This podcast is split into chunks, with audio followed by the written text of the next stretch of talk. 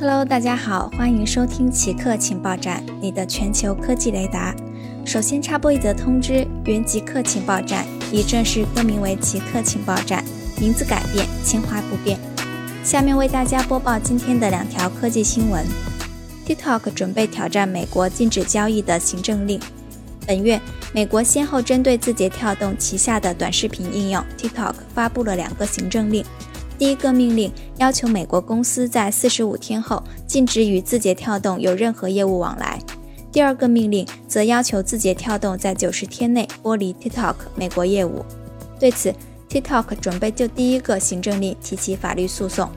TikTok 认为，基于国际紧急经济权利法案的这一行政令剥夺了他的正当程序，因此他计划反驳白宫所谓的国家安全威胁。不过，从目前来看，法律诉讼仍然无法让 TikTok 免于被剥离的命运，因为第二个行政令不需要接受司法审查。在近距离空战模拟中，AI 大败人类顶尖飞行员。在美国国防部高级研究计划局的阿尔法狗斗近距离空战格斗模拟测试中 h e r o n Systems 公司开发的 AI 飞行员以五比零大败美国空军的顶尖飞行员。不过，AI 真正取代人类飞行员还有很长的路要走。Hearing Systems 的 AI 程序用了约一年的时间开发。该项目联合负责人贝尔表示，在试验第一阶段的前一周，他们的程序还不十分擅长飞行。而人类飞行员则表示，AI 在战斗模拟中极具攻击性，能持续转弯、展开打击，有着超人般的瞄准能力。该公司计划在年底公布 AI 强化学习过程的部分细节。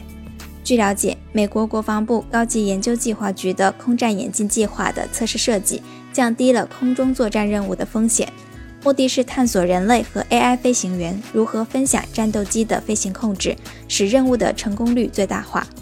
具体来说，空战眼镜计划的总体概念是让人类飞行员从单一平台的操作人员转为任务指挥官，除了操作战斗机，还要指挥无人机编队协同作战。